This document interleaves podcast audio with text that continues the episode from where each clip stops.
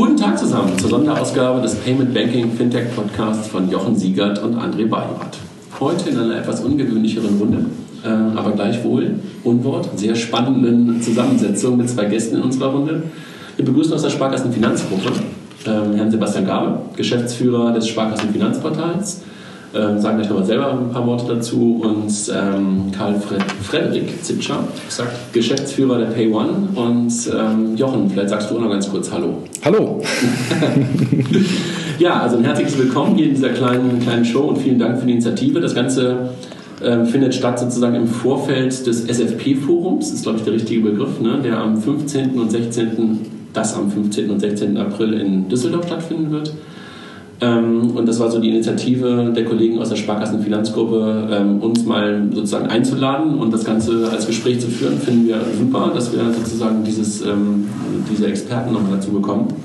Und ein Hinweis für die Hörer, die uns sozusagen aus der Sparkassenfinanzgruppe hören. Wir werden alle vier auch dort sein, vor Ort, am 15. und 16., sodass wir dann auch das Gespräch äh, in einer anderen Runde nochmal weiterführen können. Jochen, für dich soll es ein paar Gläser Kölsch geben, ne? in der falschen Stadt. Ja, bitte, ne? bitte, bitte. ja. Von, dem, von, diesem anderen Bier bekommt man so einen Schädel, von daher lieben wir das Kölsch. wir haben uns gemeinsam mit unserem spannungsgeladenes Thema vorgenommen, also Sparkassen im Spannungsfeld von Fintechs und PayPal und, und, und dergleichen mehr und äh, haben auch ein, ein, paar Fragen so dabei und denken, aber das, was in so einer, im Dialog, wie wir es eigentlich immer machen, ganz gut hinbekommen können. Herr Gabe, ein paar Worte zu Ihnen? Ja, mein Name haben Sie schon gesagt, Sebastian Gabe. Ich zähle zum Internet-Urgestein in Deutschland, mache jetzt seit über 20 Jahren Internetangebote für Finanzdienstleister. Hatte das große Glück, auch den heutigen Online-Banking-Standard HBCI FinTS entwickeln zu dürfen zum Beispiel. Und seit fünf Jahren bin ich jetzt Geschäftsführer der SFP. Ich würde vor allen Dingen aber weniger zu mir sagen wollen als zum Unternehmen. Viele von Ihnen kennen uns, viele aber sicherlich auch nicht. Wir machen die Internetangebote, die ganzen Frontends und Inhalte für fast alle Sparkassen. Wir machen das zentrale Portal der Sparkassen, sparkasse.de.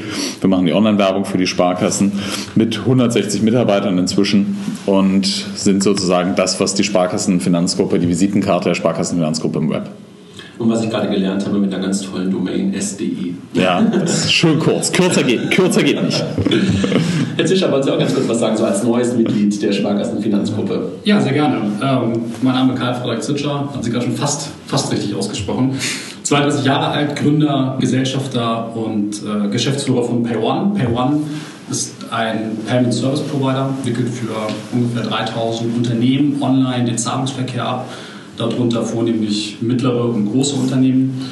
Ich bin verantwortlich für ähm, die Strategie von PayOne und auch für alle kundenbezogenen Aktivitäten, das heißt also Vertrieb, Marketing, Service, das sind die Themenfelder, die bei mir liegen. Wir sind gegenwärtig ungefähr 100 Mitarbeiter und zum 01.01.2015 ist die Sparkassenfinanzgruppe über den DSV bei uns äh, eingestiegen. Mit DSV für die sozusagen fremden Hörer Deutscher Sparkassenverlag. Deutscher Sparkassenverlag. Sie merken, wir sind schon voll drin, ja, wir sind schon voll für uns rein. Äh, mit 80 Prozent sind, ich bin selber noch mit 10 Prozent am Unternehmen beteiligt, zusammen mit meinem Gründungspartner ähm, Jan Kanis und freue mich heute hier auch in Anknüpfung an den Podcast, den ich mit viel Aufmerksamkeit verfolgt habe, von, ich glaube, Anfang Januar war es, hier dabei sein zu dürfen. Mhm. Vielen Dank für die Einladung. Den Hinweis vielleicht noch, also wir gehören auch dem DSV. Der Name klingt ja da eigentlich irreführend. Also der DSV ist der Dienstleister in der Sparkassenfinanzgruppe für Payment und Medien. Von daher passt das hier für beide Unternehmen.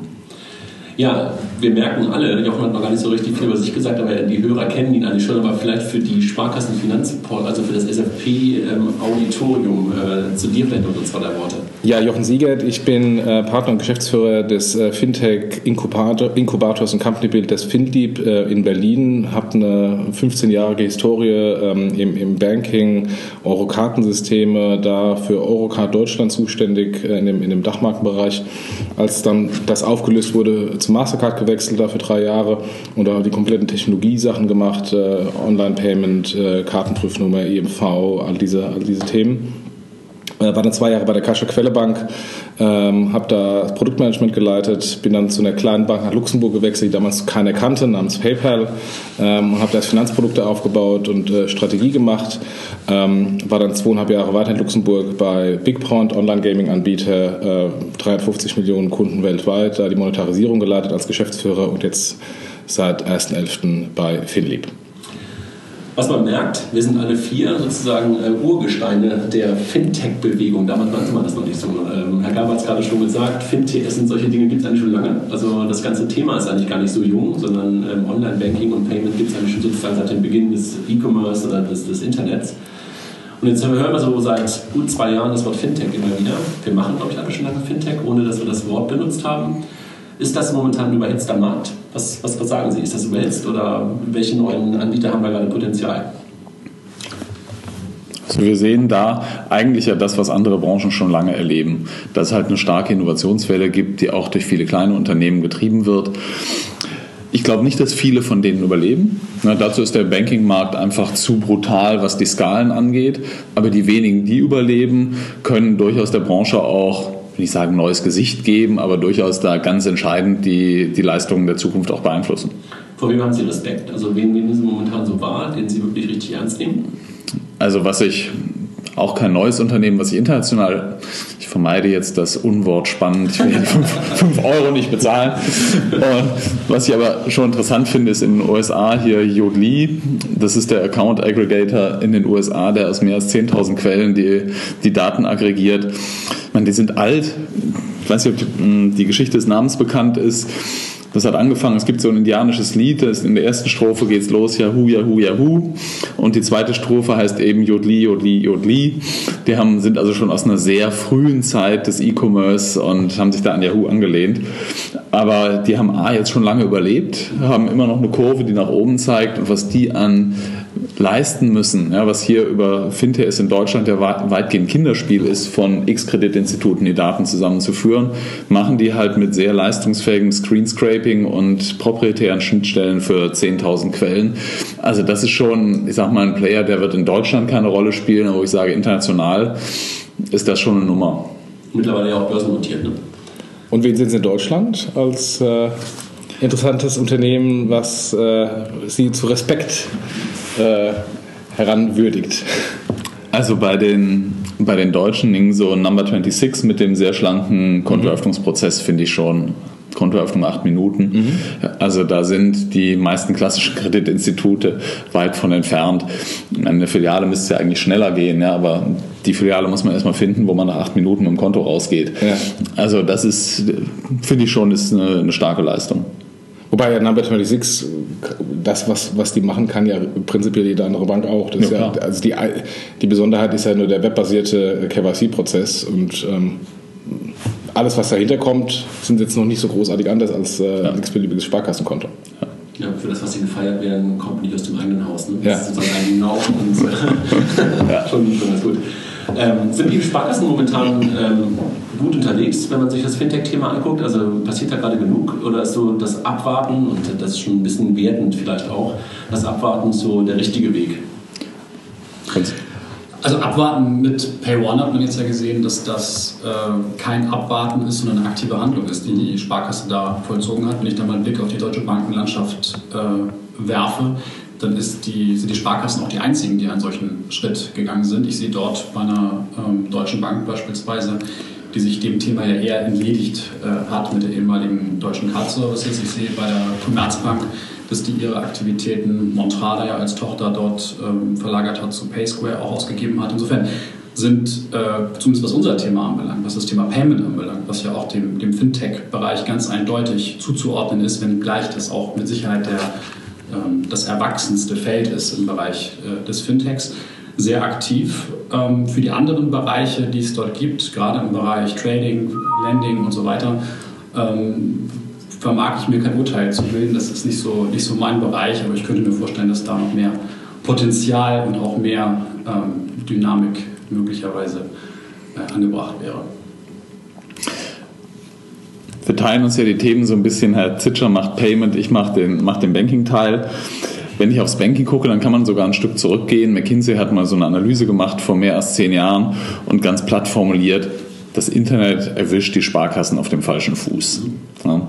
Und wenn man sich die Stärken und Schwächen aber anguckt, die die Sparkassen so haben, ist das schon eine relativ verkürzte Sicht. Also klar haben die Sparkassen ein paar ganz schwer zu überwindende Nachteile im Online-Geschäft. Ja, wenn man dezentral bis auf die Knochen ist und regional organisiert, das ist halt mit einem Medium, wo man einmal was einstellt und weltweit alle abrufen können, da muss man erstmal einen Weg finden. Und auch die eher längeren Entscheidungsprozesse in den Gremien sind, schon, sind natürlich schon hinderlich. Aber auf der anderen Seite haben wir schon auch erhebliche Stärken als Sparkassen. Wenn man guckt, die Marke ist extrem wichtig im Online-Geschäft im Online und ist die stärkste Marke in Deutschland. Und die Sparkassen haben halt Skalen. Und die sind im Online-Geschäft genauso wichtig und die muss man halt mal heben. Und dann, glaube ich, haben die Sparkassen auch eine ganz hervorragende, hervorragende Ausgangssituation. Der persönliche Kontakt zum Berater kommt noch dazu. Auch das ist was, was jetzt natürlich nicht klassisch als, als große Stärke im Online-Geschäft gesehen wird, was man aber zumindest noch mal sehr viel stärker einbringen kann. Ich glaube, das ist äh, die spannende Frage. Bing. Ähm, ähm, wie es in zehn Jahren aussieht. Ne? Also ob das Thema Filiale noch mit Sicherheit nicht mehr die Rolle spielt, aber was davon sozusagen rübergerettet werden kann ähm, und wie das dann auch in Zukunft aussieht. Also wer sozusagen die Schnittstelle zum Kunden ist, wer das Frontend zum Kunden ist, ob die Sparkassen das so bleiben, wie sie es heute sind, oder ob da halt echt eine Verschiebung stattfindet. Ne? Jochen, Jochen grinst zu dem Thema, hast du wahrscheinlich auch gerade eine, eine starke Meinung dazu. Ne? Ja, ich glaube, die, äh, gerade die Filialen ist äh, die interessante Herausforderung, weil ähm, es ist natürlich so, dass auf der einen Seite dass der Kontakt zum Kunden ist, nur wenn man sich die jüngere Zielgruppe anschaut und vielleicht müssen wir uns alle fragen, wann waren wir das letzte Mal in der Filiale, um nicht Geld abzuheben oder einen Kontoauszug auszudrucken, also sprich hinter, dem, hinter der Glasscheibe, äh, äh wo, wo die SB-Terminals sind. Ähm, da ist natürlich, wenn man eher online lebt, ähm, ein paar Fragezeichen versehen. Und andere Banken sind ja da auch schon, äh, gerade eine Hypovereinsbank oder Unicredit Credit sehr stark nach vorne gegangen mit, mit äh, Filialschließungen. Auf der anderen Seite, eine Filiale ist ein perfekter Anker, ähm, den, wenn ich aus der Fintech-Startup-Sicht äh, spreche, ich mir fast ein Bein ausreißen würde, genau diese Infrastruktur zu haben, dass wir den Kunden dahin schickt, gerade die ältere Kundschaft. Ähm, von daher ähm, ist natürlich so auch dieser Trade-off. Braucht man eine Filiale, braucht man keine Filiale? Was kann man aus einer Filiale, äh, dieser Struktur noch machen, um die besser zu monetarisieren? Also was, glaube ich, dauerhaft bleibt, ist der Beratungsbedarf beim Kauf von Finanzprodukten. Wenn man sieht, ein Kunde kauft im Schnitt alle zwei Jahre ein Finanzprodukt und viele davon wie eine Baufinanzierung oder so nur einmal im Leben. Da glaube ich auch, alles Online-Geschäft hin und her, dass das auch in zehn Jahren für die meisten Menschen noch sinnvoll ist, für so einen einmaligen Vorgang im Leben, den man nicht wie die Überweisung fünfmal in der Woche macht, einen Berater aufzusuchen und sich nicht nochmal selber tagelang ins Thema einzulesen, ehe man mal die wesentlichen Dinge verstanden hat und dann vielleicht doch auch nur halb. Also da glaube ich schon und das das ist auch unabhängig vom Online-Geschäft. Ich kann schon glauben, dass da künftig mehr einfach übers Web auch läuft. Wir bieten jetzt so Videochat-Funktionen etc. an. Das glaube ich schon, dass das relevant genutzt wird. Aber dass wir jetzt in eine Situation kommen, wo der Kunde für den seltenen Vorgang des Kaufs eines Finanzproduktes keinen Berater mehr braucht, das glaube ich auch in den nächsten zehn Jahren nicht. Aber ich glaube, das ist genau die Herausforderung, ne? dass man halt ähm, diese Produkte, die halt wirklich beratungsintensiv ähm, sind, dass man das sozusagen ähm, auch weiter behalten kann. Und auch da glaube ich, dass da eine Interhyp hat es ja schon vorgemacht, also dass das irgendwie auch online ganz gut stattfinden kann. Ähm, aber dass das das Brot- und Buttergeschäft, das Alltägliche, mhm. das wandert halt mehr und mehr ab. Und glaube, das ist, glaube ich, die, die, Frage, wie bekommt man das hin, obwohl ich nicht den täglichen Kontakt zum Kunden möglicherweise in der Form noch habe, wie ich das heute gewohnt bin, den dann trotzdem noch in die Filiale wieder zurückzubekommen für die komplizierteren, wichtigen, möglicherweise auch margenstärkeren Entscheidungen. Ja, aber ich glaube, das, das funktioniert gut. Ich meine, das zeigt sich ja auch an den Kontakthäufigkeiten der Kanäle. Wir haben halt einen Online-Kunde, kommt im Schnitt 100 Mal pro Jahr online bei uns vorbei. Die Mobile-Nutzer sogar zweimal, 200 Mal pro Jahr. Und ein Beratungsgespräch ist ein eher seltenes Event. Aber umgekehrt sehen wir halt auch, dadurch, dass sie so oft da sind, mehr als 50 Prozent der Kunden recherchieren ja heute schon online, bevor sie zum Berater kommen. Von daher ist eigentlich den Anker zu haben, online auf, die Berater überzuleiten, dazu muss man die Welt nicht neu erfinden. Das wird, glaube ich, fast von allein funktionieren. Nochmal so eine, eine letzte Frage, vielleicht so äh, aus dem Allgemeinen heraus. Ähm, die Sparkassen haben ja eine sehr basisdemokratische ähm, Architektur sozusagen. 420, 418 mhm. oder so was mhm. Sparkassen, die es gibt, die ja alle, das wissen ja gar nicht ähm, unbedingt alle Hörer, ja auch alle sehr einzeln und, und, und selbstentscheidend unterwegs sind. Ne? Und ähm, Jochen, das wissen wir, glaube ich, so das Thema Fintech und Ideen und Innovationen äh, sind ja eher etwas, was nicht so richtig basisdemokratisch entsteht, sondern eher sehr zentral sozusagen vorangetrieben werden muss. Ist das, äh, wird das möglich sein, Innovationen so richtig in diesem Prozess gut und schnell durchzubekommen? Oder ändert sich da etwas an dieser Denke? Also wie viel sich an der Denke ändert und auch an den Strukturen, das ist natürlich eine politische Frage. Aber auch da haben die Sparkassen meines Erachtens nicht nur Nachteile. Klar, ehe etwas bei 420 Sparkassen implementiert ist, was 420 Einzelentscheidungen bedarf, das wird auch in Zukunft ein gewisser Geschwindigkeitsnachteil bleiben. Aber umgekehrt hat man ja auch 420 perfekt isolierte Teilmärkte, in denen man Dinge mal ausprobieren kann, was im Konzern, glaube ich, viel schwieriger abgrenzbar ist. Da bin ich bei Ihnen. Wenn es denn möglich wäre, dass nicht in der Mitte sozusagen dieser Trichter eines einheitlichen IT-Dienstleisters wäre. Also wenn, wenn die Sparkassen selber IT machen könnten in Teilen und Dinge ausprobieren mhm. können, da bin ich dafür nicht dabei. Nur ich habe das Gefühl, dass sozusagen diese Zentralisierung in der Mitte zu dem Innovations sozusagen Gap führen kann. Aber das ist so mein Gefühl. Das sehe ich nicht so kritisch, weil äh, das OS Plus als zentrales mhm. IT-System hat ja wirklich sehr leistungsfähige Schnittstellen. Mhm. Und das ist ja jetzt nicht nur mit FinTS und HWC zum Banking, ja. sondern mit der dynamischen Schnittstelle können ja externe Partner von außen wirklich weitreichend die Konto- und Depotführungsfunktionen des OS Plus auch mhm. nutzen und abgreifen. Und das, da sehe ich schon eine relativ dynamische Entwicklung, dass das auch zunehmend passiert klar, wenn jetzt wirklich im Core irgendwas am Konto ganz elementar unten gemacht werden muss, das kann dann mal ein bisschen länger dauern. Aber die Architektur ist, glaube ich, schon so, dass die auch vielen drumherum und auch der FI selber, dem IT-Dienstleister, es erlaubt, hier auch schnell unterwegs zu sein. Okay. Also, also die Sparkassen als API-Banking-Anbieter. ja, intern ist das schon so. Also es okay. ist super modular. Also für die internen Dinge. Ah, okay. Ja. also nur Shop, also sind wir beim Thema Silo, aber ein anderes ja. Thema, müssen wir jetzt glaube ich nicht so in der, der Tiefe gehen. Ähm, ganz gute Ein Einführung. Das Thema Payments, ähm, jetzt, jetzt, sind Sie neu in dem Thema hier sozusagen in der Sparkassenfinanzgruppe gelandet. Wussten Sie, was das für ein Flohzirkus da ist? Welche, welche Player da alle unterwegs sind? Wussten wir ja. Also ehrlich gesagt finde ich gar nicht, dass es ein Flohzirkus ist, sondern ja auch ein reines Wort. Weiß das, das ist mit Sicherheit eine, eine ähm, sehr, sehr zerklüftete Landschaft, die wir da, die wir da aktuell äh, sehen. Wenn ich mal, mal schaue, haben wir eine sehr lange Liste an Unternehmen. Aber letztendlich hat, die, hat der DSV, der Deutsche Sparkassenverlag, hier die unternehmerische Führung und ähm, nimmt die Rolle des äh, Kompetenzcenter Kompetenzcenter Payments ein und koordiniert all diese Tätigkeiten und Aktivitäten. Ähm, insofern sind wir da äh, sehr transparent im Bild über die aktuelle Situation, sind da ganz zuversichtlich, was die zukünftigen Entwicklungen anbelangt. Jochen, das ist dein Thema. ja, es macht jetzt keinen Sinn, die ganzen Unternehmen mal runterzubeten. Äh, es sind extrem viele. Und ich kann mir vorstellen, dass auch die, die Interessenslage von dem einen oder anderen ähm, sehr divergierend ist. Ähm, aber ähm, was war denn eigentlich der, der, der, Treiber für die Übernahme von PayOne? Ähm, man, Payment-Dienstleister hat man, hat man als Sparkassenfinanzgruppe wirklich etliche. Zwei Dinge. Also einmal ähm, Übernahme, müssen wir nochmal noch mal schauen. Ist es eigentlich eine Übernahme? Ja, nein. Ähm, ich spreche da lieber von einer, von einer Beteiligung. Warum? Ähm, es ist ja nicht so, dass der DSV 100% der Anteile übernommen hat, sondern 80% mhm. Ähm, der Anteile. Wie eingangs schon kurz erwähnt, 10% der Anteile bleiben bei den Gründern, bei den Jankanis als mein mhm. Gründungspartner und meiner Person. Das heißt, wir sind eine Beteiligungsgesellschaft mhm. des, des DSV. Ähm, zum Zweiten ist es so, ähm, dass die Strategie, die dort verfolgt wird, keine ist, die man auf das Thema ähm, Online-Payment reduzieren könnte, sondern es ist eine ganzheitliche Strategie. Das heißt, das Thema Payment wird beim DSV auch etwas breiter betrachtet, als wir das tun mit unseren ich sag mal, E-Commerce und M-Commerce-Scheuklappen, die wir natürlich schon ein Stück weit aufhaben, bedingt durch unser Fokussiert kann man das nennen, ist doch auch nicht schlecht. Fokussiert, ja.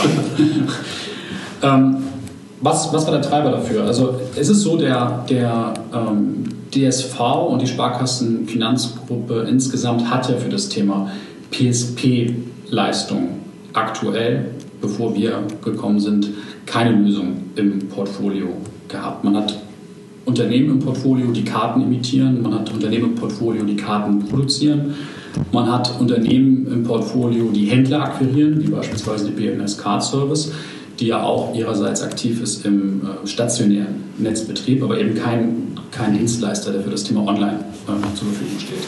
Und genau da kommen wir eben ins Spiel, diesen weißen Fleck, der dort im Portfolio ähm, vorherrschte, zu füllen, um dort die Wertschöpfungskette im Payment eben ganzheitlich anbieten zu können. Da ergeben sich natürlich für uns jetzt hätte ich fast gesagt, das, das, das böse Wort, interessante, interessante Anknüpfungspunkte zu diesen Sie müssen das auch sagen, kostet 5 Euro. Das ist halt die Frage, welche Zahl akzeptieren.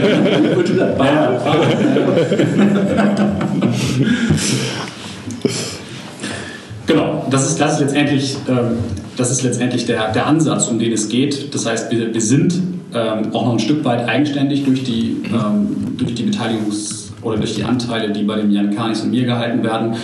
Und äh, sind natürlich da aber auch in der Situation, dass wir ähm, neue Zahlarten, da, mache ich jetzt, da teaser ich jetzt ein, ein Thema an, ähm, den Online-Shops, die wir im Portfolio haben, einfach zugänglich machen können.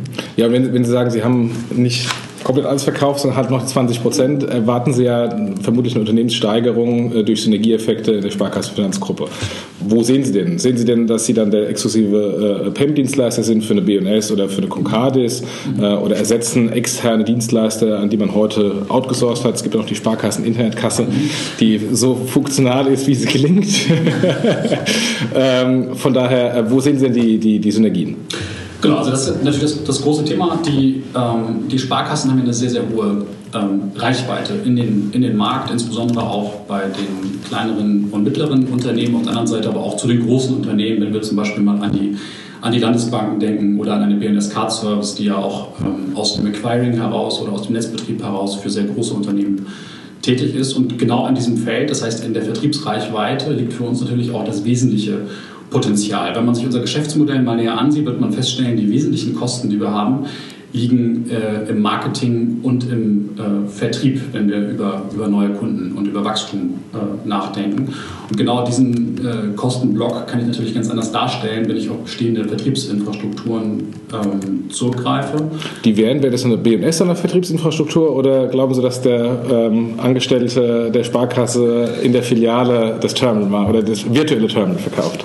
Naja, so, sowohl als auch. Also sicherlich ist, bei den, ist bei den Sparkassen heute im Portfolio ähm, oder heute in der, in, der, in der Kundschaft das Thema E-Commerce nicht so sehr präsent. Das heißt, der einzelne ähm, Kundenberater oder, auch, oder Firmenkundenbetreuer, Electronic Banker, ähm, hat Stand heute keine Antwort auf das Thema E-Commerce, auf das Thema Payment. Insofern ähm, ist dort mangels Angebot eben auch keine, ja, sind keine großen Portfolien und auch keine große Nachfrage. Aber das Potenzial ist ja da. Wenn man sich mal anschaut, ähm, die Quote der Unternehmen in Deutschland, die ein Konto bei der Sparkasse führen, nicht nur die kleinen, sondern eben auch die mittleren und die großen, da liegen wir bei über 50 Prozent. Ich glaube, wenn ich es richtig im Kopf habe, äh, 63 Prozent meine ich, war die, war die letzte Zahl, die ich da, die ich da gehört habe. Ähm, ich glaube, es sind 5,3 Millionen Geschäftskonten, die dort geführt werden. Und genau an dem Punkt liegt natürlich genauso ein Potenzial, eben auch in der breiten Fläche über die 417 Sparkassen und nicht nur über die ähm, großen Verbundunternehmen wie eine BNS Card Service beispielsweise. Also ich, ich hoffe, das funktioniert. Also das war genau die Idee, die wir damals bei GiroPay auch hatten. Und wir haben uns dann irgendwann damit beschrieben, dass wir versucht haben, Hunde zum Jagen zu tragen. Also vielleicht gelingt Ihnen das besser. Also das ähm, drücke ich echt die Daumen. Also das Potenzial sehe ich auf jeden Fall. Ähm, die Frage ist halt wirklich, wie man das wirklich ähm, ähm, gehoben bekommt. Ne? Ja. Das, ja. Naja, also Stand heute ist es ja so, wir sind, wir sind auf mittlere und große Unternehmen ähm, spezialisiert. Und es ist ja im Gegensatz auch zu einer GiroPay so, dass nicht unser Geschäft oder unser Erfolg wurzelt auf dem Absatzkanal Sparkasse, sondern das, wir, wir sind erfolgreich. Wir sind seit wir sind 2003 gegründet, ähm, sind sehr, sehr stark gewachsen, sind profitabel und nutzen jetzt eben diesen neuen zusätzlichen Kanal als Absatzkanal und ähm, werden dort Leistungsangebote und auch Prozesse etablieren, die es eben ermöglichen, diese Potenziale zu Da- da- Das, daran glaube ich auch. Also ich glaube halt einfach auch daran, dass wir bei, bei GiroPay, wenn ich da mal ganz kurz darauf zurückgucke, einfach auch zu wenig Ahnung davon am Anfang hatten. Also deshalb ähm, diese zwölf Jahre, elfeinhalb Jahre Erfahrung, die sie da haben, äh, können mit Sicherheit auf jeden Fall dazu beitragen, dass das deutlich, deutlich erfolgreicher sein kann. Also das kann ich mir gut vorstellen. Am Tag der PM kam damals das Thema Adyen hoch. Ne? Genau, ich, ich fand das äh, ähm, äh, fast eine Ironie, dass am gleichen Tag, wo, wo, wo ähm, äh, die Pressemitteilung rauskam, dass, dass äh, der Verkauf der 80% Anteile an die Sparkassen stattfand, äh, ähm, Adyen äh, eine Pressemitteilung rausbringt. Übrigens, wir haben jetzt gerade für 52 Millionen Euro, Dollar äh, ähm, neues Kapital geraced. Und jetzt saß ich, war auch äh, Kunde, äh, auch wenn es ein inaktiver Kunde war von, von PayOne, äh, in meiner alten Rolle bei BigPoint, ähm, und äh, sehe da oder sah da, wie stark und wie aggressiv die großen ausländischen PSPs in der Kombination, nicht nur der PSP, sondern die machen auch das Acquiring gleich mit, äh, reinkommen und durch SEPA sind alle Hürden gefallen. Ähm, wie glauben Sie sich denn zu positionieren als sorry, regionale Anbieter äh, ähm, im, im, in dem regionalen deutschen Markt, wenn da irgendwie so ein, ein Schwergewicht wie Edieren kommt, die auch sagen, komm, ich habe 250 Millionen äh, auf dem Konto, ob der Händler mir jetzt profitabel ist in den ersten paar Jahren oder nicht, interessiert mich erstmal nicht. Ich kaufe erstmal die Händlerbeziehung. Natürlich vermutlich bei, bei Ihnen eine ganz andere Situation. Wie positionieren Sie sich da gegen, gegen diese Riesenschiffe, die da kommen? Letztendlich war das ja genau einer der, der Gründe, nicht, nicht Adyen im Speziellen, sondern ganz generell die Entwicklung, ja. die wir hier im Payment sehen. Wir haben das mal so für uns runtergebrochen und gesagt, es gibt genau zwei äh, Strategien ähm, im Payment-Bereich. Der eine ist wachsen, der andere ist sterben, um das mal ganz ähm, ähm, extrem auszudrücken. Und da muss man sich natürlich die Frage stellen, ähm, wie man sich in diesem Umfeld positioniert. Für uns, wir haben ja eine relativ ungewöhnliche Ausgangssituation gehabt. Wie gesagt, gegründet 2002, 2003, stark wachsend und profitabel. Wenn ich mir jetzt ansehe, wie eine, ähm, eine Adyen positioniert ist, dann sind die natürlich äh, jünger als Unternehmen und auch ganz anders finanziert. Bei uns war es so, der Jankanis, 50-prozentiger Gesellschafter, ich 50-prozentiger Gesellschafter, kein, keine VCs, kein Private Equity oder ähnliches on board. Für uns gab es also mehrere Strategien. Klar war, wir wollen wachsen, wir müssen wachsen und diesen Kurs fortsetzen. Ähm, ein Weg wäre gewesen, äh, Private Equity on board zu holen. Anderer Weg wäre gewesen, ähm, zu verkaufen an einen strategischen äh, Investor. Beide Varianten erschienen uns nicht für diejenigen, die alleine zielführend, zielführend äh, sind. Warum? Äh, Private Equity heißt, dass wir ähm, dort irgendwo ein Exit-Szenario in, in, die Bücher gezeichnet bekommen hätten. Drei, fünf Jahre sind ja so die typischen Zeithorizonte. Bei einem strategischen Investor wäre es typischerweise so gewesen, dass wir irgendwo äh, umgebrandet, integriert worden wären. Ähm, und mit der Sparkasse Finanzgruppe oder dem DSV hier im Speziellen haben wir eben eine Kombination gefunden, die beide Elemente äh, ermöglicht. Wir können weiterhin unternehmerisch äh, tätig sein und haben hier einen sehr, sehr starken Partner unserer Seite, ähm, mit dem wir das Geschäft entsprechend skalieren können, unser Wachstumskurs, unseren Wachstumskurs fortsetzen können, um dort eben auch auf äh, internationale ähm, Spieler eine Antwort äh, zu haben. Mhm. Und jetzt die internationalen, habe ich schon eingangs erwähnt, ähm, kommen mit einem kombinierten Angebot. Die unterscheiden gar nicht mehr, wer ist Acquirer, wer ist Netzbetreiber. Äh, dem Händler interessiert es am Ende des Tages auch nicht die Strukturen, die da hinten dran sind. Ähm, wird es bei Ihnen auch so eine ähnliche Situation geben und wen glauben Sie, ist am Ende des Tages der Gewinner? Ist der Acquirer oder der Netzbetreiber der Gewinner? Oder in der Kombination? Also Sie sprechen da ein ganz äh, interessantes Thema an. Ich muss das Wort da schon wieder vermeiden. das ist schwierig. Das, ist schwierig. das gelingt, ja. Ich bin da voll und ganz bei Ihnen. Also der Händler, es ist ja nicht so, dass der Händler online geht und sagt, ich suche einen technischen PSP, der für mich äh, technisch Finanzströme äh, irgendwie organisiert und meine, meine Zahlung weiterleitet zu einer Bank, zu einem Acquirer oder ähnlichem, sondern der Händler sucht letztendlich nach einer, einer ganzheitlichen Lösung, wo er aus einer Hand und mit einem Vertrag eine Dienstleistung bekommt, die er braucht für das Thema Payment. Das begrenzt es eben nicht auf äh, die technische Dienstleistung und das Wort Payment begrenzt es auch nicht auf das Thema E-Commerce, sondern wir reden eigentlich über alle Kanäle und wir sprechen von einer, von einer integrierten ähm, Dienstleistung, die beide Elemente, das heißt Akzeptanzleistung, Banking auf der einen Seite und technische Dienstleistung auf der anderen Seite bedient. Und das ist natürlich genau der Weg, den wir gehen, den wir auch für wichtig erachten mit Blick auf äh, die Internationalisierung, die vor uns steht, trotz Beteiligung durch die Sparkassen. Es ist also nicht so, dass wir hier auf Deutschland äh, reduziert sind, wenngleich das natürlich heute unser größter Markt ist, mhm. wo wir etablierte Produkte, etablierte Prozesse haben und natürlich gemeinsam mit den Sparkassen, die auch insbesondere in Deutschland aktiv sind, auch äh, beginnen werden, diese Potenziale zu heben. Okay. Mhm. Und wenn Sie sagen, ähm, es geht um Payment im Generellen, mhm. ähm, wo sehen Sie da die Rolle von Mobile Payment? Äh, es gibt ja 100.000 verschiedene Definitionen ähm, und ähm, im Moment läuft auch Japital mehr oder weniger durch die Presse. Ähm, wo sehen Sie den Ansatz äh, im Mobile Payment Bereich und in welche Richtung geht es aus Ihrer Sicht? Da haben wir auch die Brücke ganz schnell zum Banking. Ne? Also ja. Da kommen wir ganz schnell wieder sozusagen zusammen. Ich bin heute die Randerscheinung, kein Problem. er sagt ja gerade schon, also Mobile Payment erstmal, erstmal schwieriger Terminus, ne, den man erstmal übersetzen muss und schauen muss, wenn man diese Frage stellt, auf wen wendet man sie denn eigentlich an? Wendet man diese Frage auf, auf Pay One an? Wendet man die Frage auf die Sparkassen an? Wendet man die Frage an auf Unternehmen äh, wie, eine, wie ein Escart-Service beispielsweise? Insofern nicht einheitlich und nicht einfach ähm, zu beantworten. Für uns als äh, Payment Service Provider der Händler ja vornehmlich bedient, liegt natürlich die Herausforderung darin, dass wir dem Händler alle Zahlarten aus einer Hand anbieten, das heißt auch mobile Zahlarten.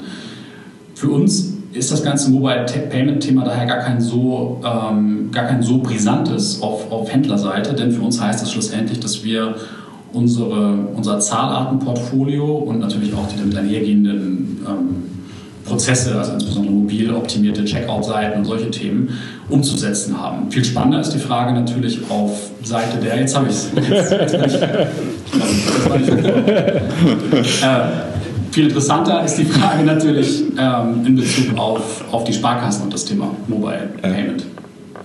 Ja, wobei sich ja, wenn ich mir das gerade angucke, was bei Facebook äh, passiert im, im, im Bereich Peer-to-Peer-Payment, ähm, die haben ja schon durchaus ein PSP, aber das ist ja ein ganz, ganz neues Modell. Also da, da hinterlegen äh, Kunden in irgendeiner Art und Weise ihre Kreditkarte und danach ist das Payment möglich. Ne? Also da hat man, ähm, der Merchant hat eine ganz andere Rolle und, und plötzlich geht es wirklich von Kunde zu Kunde. Also das Thema Peer-to-Peer, das ist ja, glaube ich, das, worauf du auch Richtung Japital angespielt hast. Also wir könnten wahrscheinlich auch lange über Japital jetzt gerade reden, aber das ist, glaube ich, ähm, die Frage, wie sich da, glaube ich, auch das Acquirer PSP Merchant Modell verändert, ne? weil plötzlich geht es ja nicht mehr darum, dass heute hier ein Merchant zwischenhängt, sondern ähm, ich bin Merchant, Sie sind sozusagen Käufer und wir schicken uns Geld hin und her und das ist ja die Frage. Kommt da, also sehen Sie da eine, etwas auf Sie zukommen das Thema Mobile Payment für, ein, für in der Rolle eines PSPs wirklich an, an Pay One gerichtet?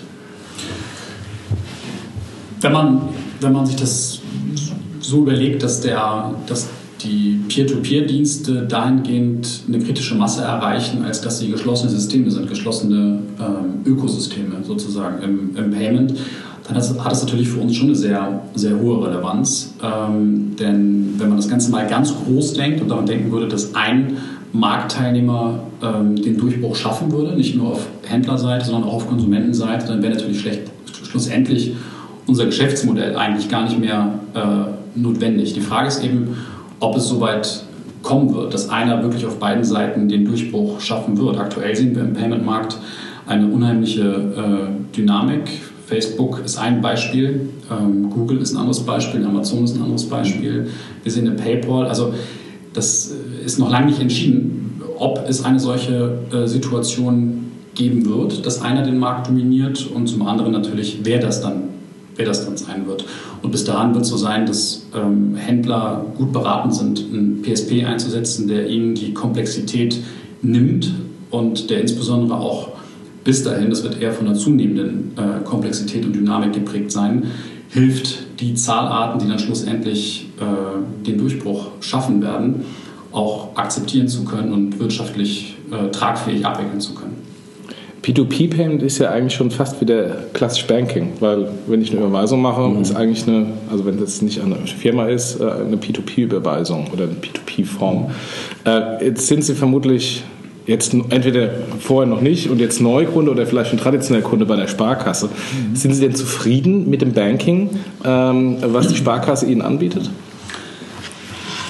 Ehrlich gesagt bin ich als Banking-Kunde relativ leidenschaftslos. Wenn ich mir überlege, was schrecklich, dass man das schon sagen muss. Ja, es ist, es ist, es ist tatsächlich so. In erster Instanz kommt es mir darauf an, dass, mein, dass, mein, äh, dass, dass die wesentlichen Bereiche Dienstleistungen, die ich von einer Bank abverlange, dass die funktionieren. Was ist das? Zum einen natürlich das Girokonto, zum zweiten äh, die Girocard, zum dritten die Kreditkarte. Andere Themen wie Trading zum Beispiel, ähm, ich hoffe, das, das, das ist politisch korrekt, ja, noch, noch darf ich das, nutze ich, nicht, nutze, ich nicht, nutze ich nicht von der Sparkasse. Die drei Dinge, Girokonto, Girocard, Kreditkarte, funktionieren, laufen, ich bin damit tatsächlich zufrieden.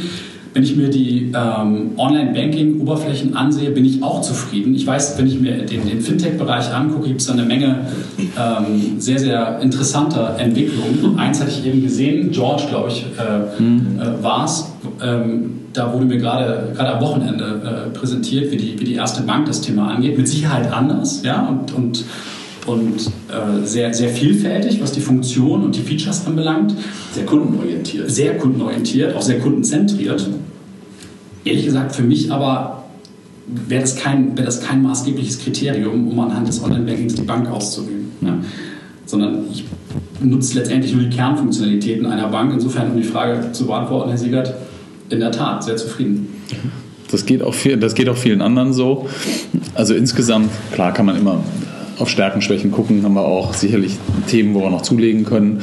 Aber mit inzwischen 17 Millionen Online-Kunden ist das halt schon echt ein Wortfass. Also jeder Dritte der 55, 55 Millionen Internetnutzer in Deutschland nutzt die Angebote der Sparkassen. Und das ist schon echt, echt ein Wort. Mehr als zwei Milliarden Besuche pro Jahr, da kommt schon wirklich was zusammen. Und auch so bei qualitativen Dingen sieht man, da gibt es ja dieses EB-Ranking, was viele vielleicht kennen, was von den Sparkassen seit Jahren dominiert wird, dass die Sparkassen halt schon auch vom Umfang des Angebots sehr gut sind. Sparkasse.de rankt bei Google fantastisch, hat eine sehr gute Sichtbarkeit bei Google, wenn man auf den Sistrix-Index guckt, ist, ist weit vorne und hängt alle Wettbewerber ab. Also da sind die Sparkassen schon ganz gut positioniert, aber es ist trotzdem noch viel Luft nach oben. Also die, die Angebote zu renovieren, vor allen Dingen in so mehr einen kontinuierlichen Entwicklungsprozess, einen kontinuierlichen Verbesserungsprozess zu kommen, als das, was wir heute haben. Dass wir jetzt, wir haben jetzt gerade begonnen, die neue Version der Sparkassenauftritte auszurollen bzw. zu pilotieren. Dann kommt halt ein großer Wurf alle paar Jahre und da müssen wir halt in kürzer getakteten Entwicklungszyklus kommen. Also Sie haben es ja gerade schon mal gesagt, ich glaube, die Mobile Banking-Nutzer nutzen es schon doppelt so häufig oder die Kontakte, ja. haben Sie, glaube ich, gesagt. Die Kundenkontaktpunkte bei Mobile Banking sind doppelt so hoch wie normalen Online-Banking. Das ist ja nicht schon mal ein Zeichen dafür, dass da schon mal eine andere Art von Nutzung gerade stattfindet. Ne? Ähm, und die Mobile Banking-Nutzer nutzen ja auch wahrscheinlich nicht nur die Sparkassenangebote, sondern äh, gucken sich halt auch mittlerweile links und rechts um, äh, was es da für Alternativen gibt, ob es ein Buyout-Bank ist mhm. oder was auch immer. Ne? Ähm, ich habe manchmal das Gefühl, ähm, dass das Online-Banking durchaus von den Nutzern genutzt wird, aber weil sie keine andere Chance haben. Ja, das ist, glaube ich, manchmal die Frage. Also welche andere Möglichkeit habe ich denn, als äh, sozusagen zu meiner Deutschen Bank, zu meiner Sparkasse, zu meiner Volksbank mal wieder vorbeizugehen? Es gibt ja keinen, der das gerade auf eine vernünftige Art und Weise anders löst. Und äh, das ist, äh, da kann man sagen, das hängt damit auch damit zusammen, dass es mit Vertrauen zu tun hat, mhm. dass man halt natürlich gerne oder lieber auf die, auf die Sparkassen-Webseite geht und da das Online-Banking macht. Aber ich glaube wirklich, wenn ich mir George als Beispiel angucke, das ist, ähm, das ist etwas, woran ich tief und wirklich ganz, ganz tief glaube oder wovon ich tief überzeugt bin, dass es darum geht, den richtigen Kontext fürs Banking herzustellen. Ne? Und das fehlt mir mhm. total. Und dass es auch darum geht, dass ich auch, äh, was Sie gerade gesagt haben, äh, zum Thema äh, Brokerage habe ich meist nicht bei meiner Sparkasse. Aber trotzdem wäre es doch großartig, wenn ich dort alles sehen könnte. Ja? Dass ich da einfach sozusagen das komplette Bild meiner, meiner, meiner Finanzen hätte und nicht nur immer den singulären Blick auf das jeweilige Sparkassen. Mhm. Äh, direkt oder wo auch immer das äh, Depot ist, äh, Konto habe. ähm, das sind so Dinge, wo ich sage, also, da ist glaube ich echt eine ganze Menge Musik drin. Ne? Also Mobile ist glaube ich echt nur der erste Schritt. Mobile hat viel verändert mhm. und ist glaube ich echt nur der allererste Step in der ganzen, der ganzen Sache. Ne? Also das glaube ich auch. Und ich glaube auch fest daran, dass multibankfähige, also Account Aggregation Angebote auf Dauer gewinnen werden. Die müssen gewinnen, weil sie einfach für den Kunden, Kunden Mehrwert haben. Was ja aber eigentlich überraschend ist, dass es da schon mehrere, ist ja nicht so, also da würde ich Ihnen widersprechen, ist ja nicht so, dass der Kunde keine Wahl hätte heute und auch in der Vergangenheit nicht hatte. Aber die bankfremden oder von Nischenbanken getriebenen Account Aggregation Angebote sind ja voll gefloppt. Max Blue hat es versucht, das war ja dann technisch schon sowas von langsam und unzuverlässig, dass es nicht funktioniert hat. Aber auch jetzt gibt es ja ein paar isolierte Account-Aggregation-Angebote, die nicht gerade richtig abgehen. Und da, glaube ich, liegt auch eine große Chance für die Sparkassen, eben die Account Aggregation selber anzubieten und da nochmal die Kundenbeziehung zu festigen. Und ich glaube, dass da mehr Kunden, wenn es automatisch in dem Banking angeboten wird. Ja, das sind einfach mal 17 Millionen Kunden, wenn man denen das zusätzlich anbietet, die es mit nutzen können. Da glaube ich, ist eine, ist eine große Chance. Mhm. Das glaube ich auch, also wenn da auch mehr Dynamik reinkommt. Ne? Also wenn da wirklich auch, und daran glaube ich halt auch, ähm, dass es durchaus Services gibt, die nicht jeder Kunde nutzen möchte. Also momentan habe ich ja das Gefühl, das Online-Banking, was ich habe, es gibt ein Angebot für alle. Mhm. Und äh, meine Online-Banking-Nutzung unterscheidet mhm. sich wahrscheinlich von der von Jochen und von der von Ihnen und von der von Ihnen.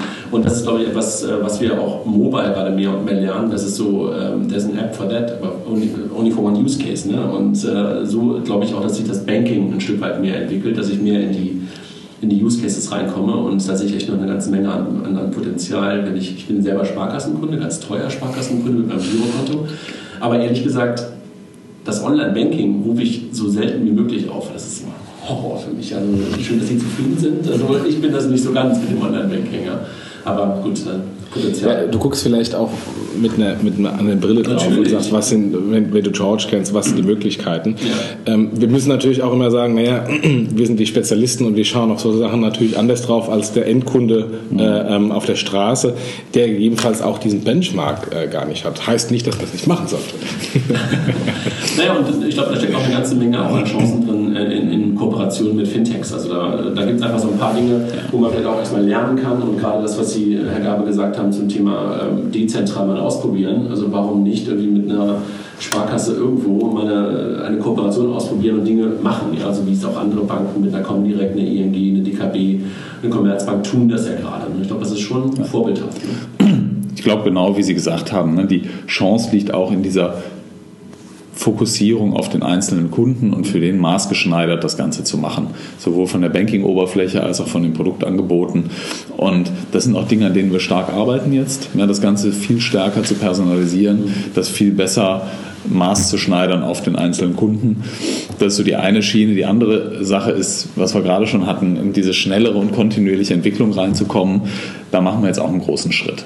Momentan ist es ja so, dass die Dinge dezentral verteilt werden und natürlich kurz getaktete Updates in der Form nicht möglich sind. Und wenn wir da jetzt in einen Mechanismus kommen, wo wir wirklich in Echtzeit Updates für alle 420 Sparkassen gleichzeitig einspielen können, dann haben wir auch eine ganz andere Chance, das Ganze einem schnelleren Entwicklungszyklus zu unterziehen. Also kommt eine Agilität sozusagen in das ja. Produkt rein. Ja. Okay. ja. Wie sehen Sie denn die Sparkassen aufgestellt in Wettbewerb oder in Kombination oder in Partnerschaft mit Fintechs? Es gibt ja diese Co-Opetition-Situation da. Mhm. Also da sind die Sparkassen, glaube ich, noch relativ am Anfang. Ne? Das ist ein Thema, was jetzt erst langsam hochkommt. Ich glaube, das wird jetzt weniger mit einem Blick verfolgt werden, zu sagen, was kann ich denn mit Fintechs machen, sondern es werden Themen hochkommen, wo man sieht, dass vielleicht der ein oder andere Fintech-Partner auch einen Leistungsbeitrag bringen kann. Und der Wettbewerb, der spielt sich meines Erachtens primär ab in den Themenfeldern, die komplett neu sind und teilweise noch nicht besetzt, wie jetzt beim Crowdfunding beispielsweise. Ja, das sind Themenfelder, wo ich sage, da spielen die Fintechs wirklich schon eine relevante Wettbewerbsrolle. Mhm. Jetzt haben wir ja das Thema, ähm, das Spannungsfeld Fintech, Sparkasse und auch das Thema PayPal war ja oben drin. Wir müssen natürlich ganz kurz mal über das Thema GIMP sprechen. Ne? Also auch wenn das ein hochpolitisches und hochheikles Thema hier in Berlin ist, aber also ganz ohne GIMP kommen wir hier nicht aus dem Raum raus. Ähm, Jochen, willst, willst du nochmal? also wir haben ja im Vergleich zum, zum letzten Podcast, äh, ähm, gibt es wieder Neuigkeiten. Äh, gestern, vorgestern kam die Information, dass die Sparkassen gerüchteweise jetzt doch nicht dabei sind, temporär nicht, also die Entscheidung wieder verschoben wurde. Gibt es da ein offizielles äh, Statement oder kann man da noch nur mit No Comment im Moment reagieren drauf?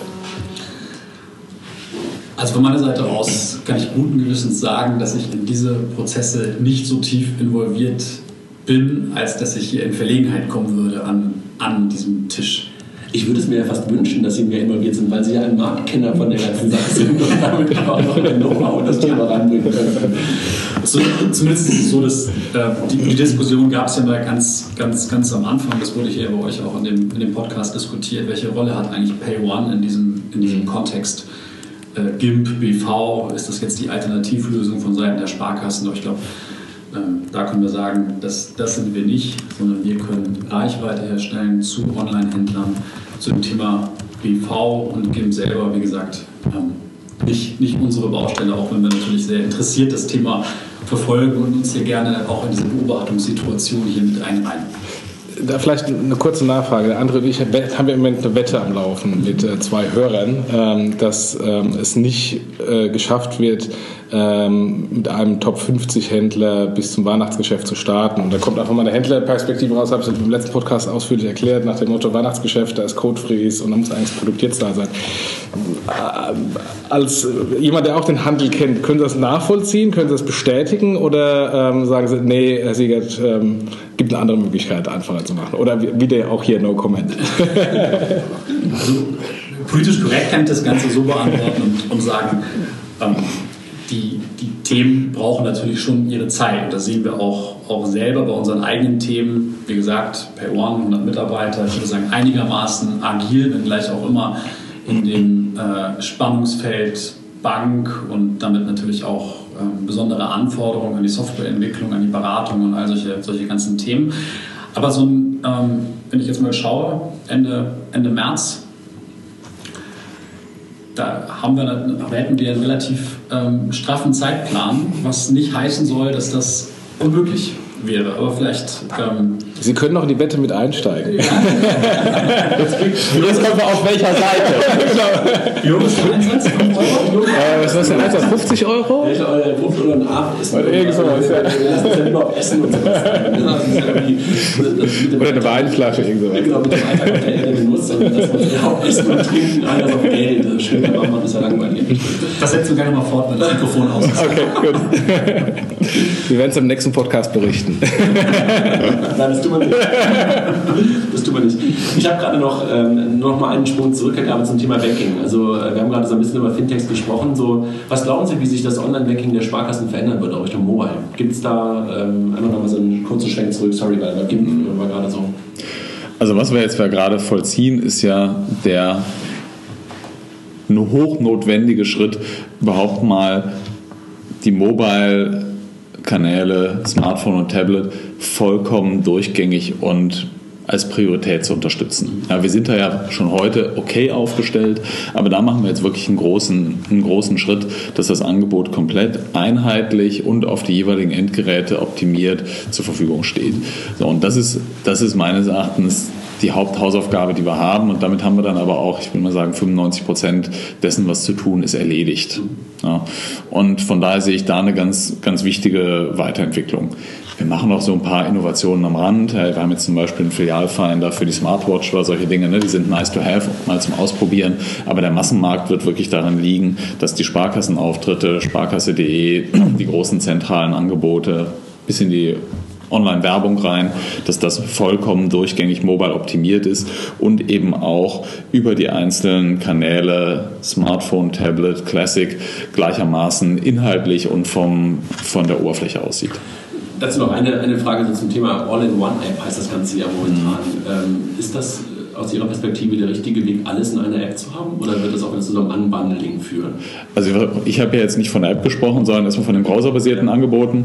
Bei, bei der App glaube ich schon, dass Markt da ist, einfach ähm, das zu differenzieren. Mhm. Das sehen wir ja schon heute. Manche wollen eben nur die Filiale finden, andere wollen primär nur möglichst schnell aufs Konto zugreifen und die Dritten wollen sich über Bankprodukte informieren. Das ist lustig, denn am Anfang war das so. Da gab es ja. ganz viele Apps der Sparkassen, aber das versucht zusammenzuführen und mittlerweile merkt man, glaube ich, dass es wieder eher in, in verschiedene Use Cases wieder umgeht. Ne? Ich glaube nicht, dass ich das, das eher, ich sehe in den einzelnen Apps maximal eine Ergänzung. Mhm. Also dieses Grundkonzept, die Dinge in einer App, also sozusagen ein Tor zu haben, alles, was es von der Sparkasse Finanzgruppe gibt, findest du hier, das hat, hat sich sehr gut bewährt. Mhm. Das wird wirklich sehr gut angenommen. Aber es gibt eben, und das sind aber eher Randangebote, dann noch Einzelbedürfnisse, die sagen, ja, ist mir ein bisschen zu voluminös und ich brauche das alles gar nicht und ich will eigentlich nur einen Knopf, wo ich sehe, wie ich zum, nächsten Geldautomaten komme. ich, ich, ich, glaube ja an sowas, also meine Überzeugung auch da wieder, ich glaube ja an sowas ähm, von Unbundling von Apps, sozusagen auch ein Eingangstor, mhm. bin ich dabei und dass ich dann halt so weitere Services raussuche, die aber durchaus eine eigene App sein können, die nicht in das gleiche UX sozusagen mhm. reingezwängt werden müssen, weil das ist ja dann meistens der Fall, wenn ich mhm. eine App habe, sondern dass ich halt ähnlich wie bei, bei Facebook heute äh, mit, mit dem Messenger und dem normalen Facebook-Ding und Facebook-Seiten, mhm. hat wieder eine andere Seite, dass ich verschiedene Apps habe. Also das kann ich mir gut vorstellen, weil einfach die User Experience sich in verschiedenen Use Cases einfach zu sehr unterscheidet. Ja, ich meine, die Entwicklung ist vorhersehbar und klar. Je mehr die Nutzerzahl zunimmt, umso mehr macht es auch Sinn einzunischen und für spezifische Anwendungen dann auch eben eine separate App zu machen. Ne? Dann irgendwann ist der wirtschaftliche Break-Even da auch erreicht. Ja. So zum Thema Banking und so Spannungsfeld Fintechs haben wir ein bisschen was ähm, jetzt schon, schon hinter uns. Wir hatten noch ein Thema E-Government, ähm, hattest du damit hochgebracht, Jochen. Ähm, dann führe uns mal kurz ins E-Government ein. Ja, das Thema E-Government ist auch äh, aus der Presse ähm, äh, genommen, ähm, ja, wo er im Moment sehr viel äh, äh, die Sparkassenfinanzgruppe ähm, in, der, in der Presse steht hinsichtlich ähm, Einführung von Payment im E-Government, dass ich eben irgendwann mal, hoffentlich auch mein, meine Meldebestätigung online beantragen kann, online bezahlen kann, einfach zugeschickt bekomme, statt mich da irgendwie in diese Schlange zu stellen. Ähm, und das ist natürlich auch eine, so eine ganz spezielle Situation, ähm, Sparkassen als äh, Tochtergesellschaften der öffentlichen Hand ähm, sitzt der Bürgermeister oder der Landrat in der Regel im Aufsichtsrat drin. Ähm, und, ähm, und hier positioniert sich ja die Sparkassen sehr stark ähm, im Wettbewerb äh, auch gegen, gegen eine PayPal.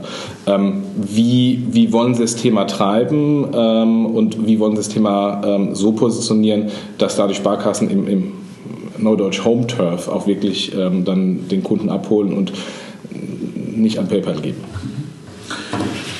Also gegenwärtig ist es ja so, dass es dort eine Kooperation ähm, gibt mit der, mit der Giro Solution, die das Thema ähm, E-Government maßgeblich vorantreibt und integriert ist dort in äh, eine Vielzahl der lokalen Rechenzentren, die das Thema ähm, E-Government abwickeln.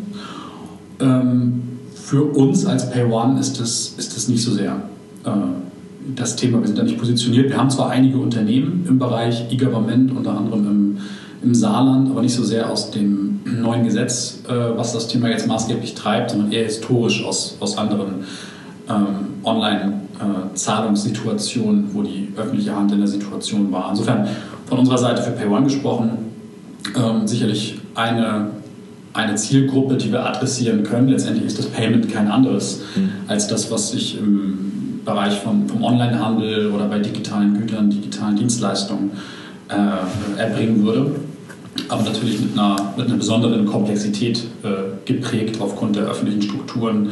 Verträge und ähnliches sind da nochmal ein bisschen anders ausgestaltet, als das äh, typischerweise der Fall ist bei Verträgen, die wir, die wir schließen. Für die Sparkassenfinanzgruppe insgesamt natürlich ein sehr, sehr wichtiges und sehr, sehr relevantes Thema, eben genau aufgrund der, Situation, die Sie gerade geschildert haben, dass letztendlich ja die äh, Kommunen die Sparkassen tragen und damit natürlich ein besondere, ähm, besonderes Bedürfnis da ist, dieses Interesse zu befriedigen, diese, dann dort eine Lösung im Gepäck zu haben, die eben nicht PayPal lautet, die diesen Bereich ja auch momentan sehr, sehr aggressiv angehen und damit ja auch sehr öffentlich werben mit dem Thema.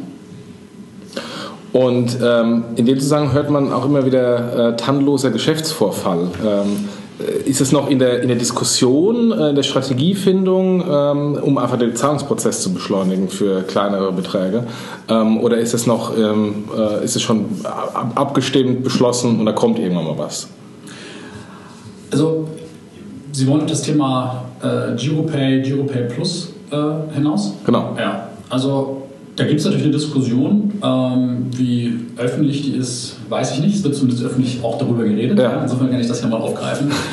ähm, ähm, ich weiß, dass es da dieser Tage eine, eine Entscheidung geben soll ähm, zu dem Thema, ob da was kommt oder ob da nichts kommt. Ich glaube sogar ähm, diese Woche, wenn ich da richtig im Bilde bin. Also nur damit man das mal so ganz kurz einordnet. Also ähm, tannloser Geschäftsverfahren einfach für Dinge, ähm, äh, Zahlungen, die ähm, wahrscheinlich niemals mit Phishing genutzt werden, also sowas wie Steuer, Steuererklärung zu bezahlen und, und möglicherweise das Knöllchen zu bezahlen, wo eigentlich eine TAN völlig gaga ist, weil wenn es falsch überwiesen ist, geht es sowieso zurück, weil die Steuerbehörden behalten das Geld dann mit Sicherheit nicht. Und genau für solche Fälle ist das dann gedacht. Ne? Das war, glaube ich, der, der Hintergrund. Ne? Exakt.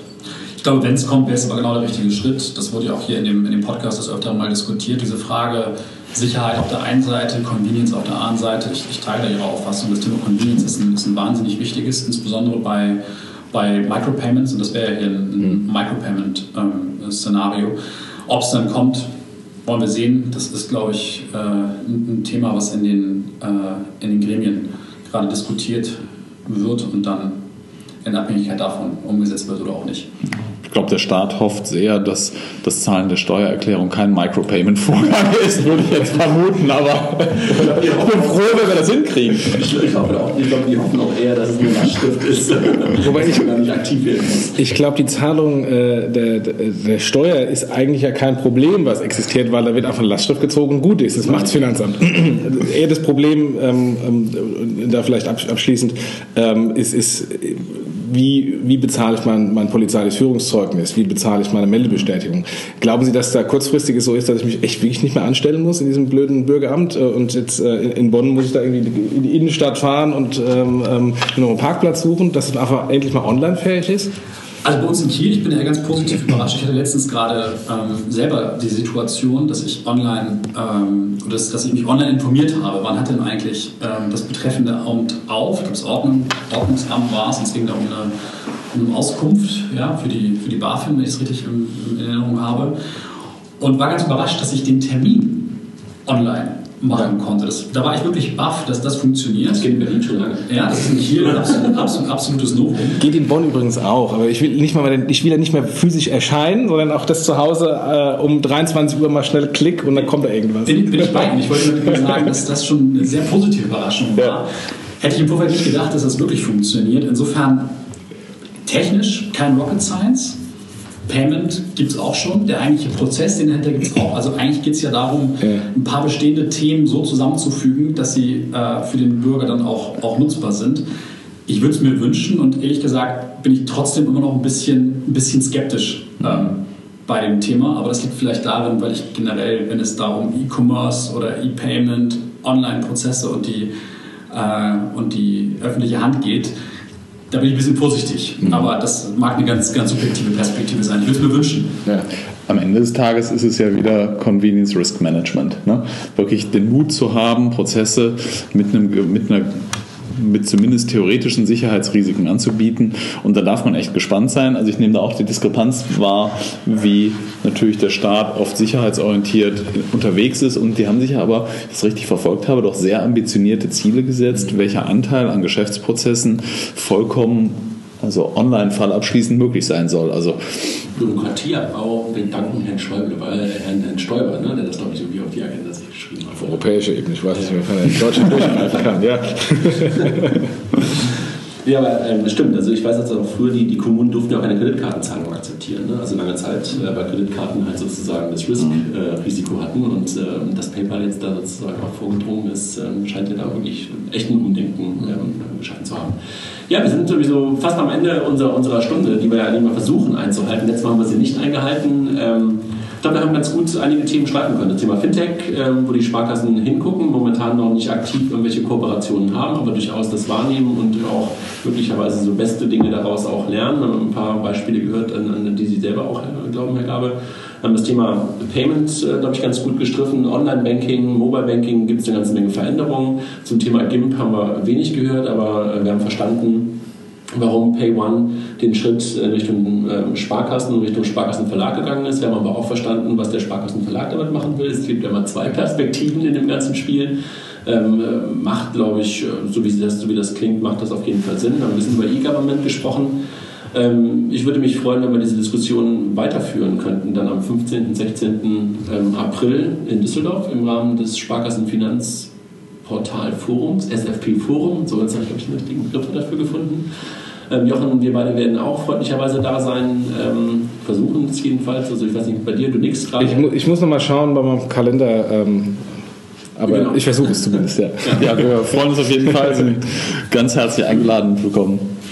Ja, und deshalb ähm, sind wir, glaube ich, am Ende der, der Runde. Gerne nochmal gebe ich, äh, geb, erteile ich nochmal das Wort an die Runde, wenn noch jemand ähm, sich sozusagen mit ein paar Worten verabschieden möchte. Ansonsten danke ich für die Runde und äh, hat mir Spaß gemacht und äh, war ja mal ein Experiment, nicht nur eine Zweier, wir hatten einmal eine Dreierrunde, jetzt mal eine Viererrunde auch vor Ort zu haben, was uns auch nicht immer gelingt, Jochen und mir. Wir machen das sonst auch sehr oft virtuell. Ähm, fand ich gut. Ja. Vielen Dank. Ebenso fand ich auch.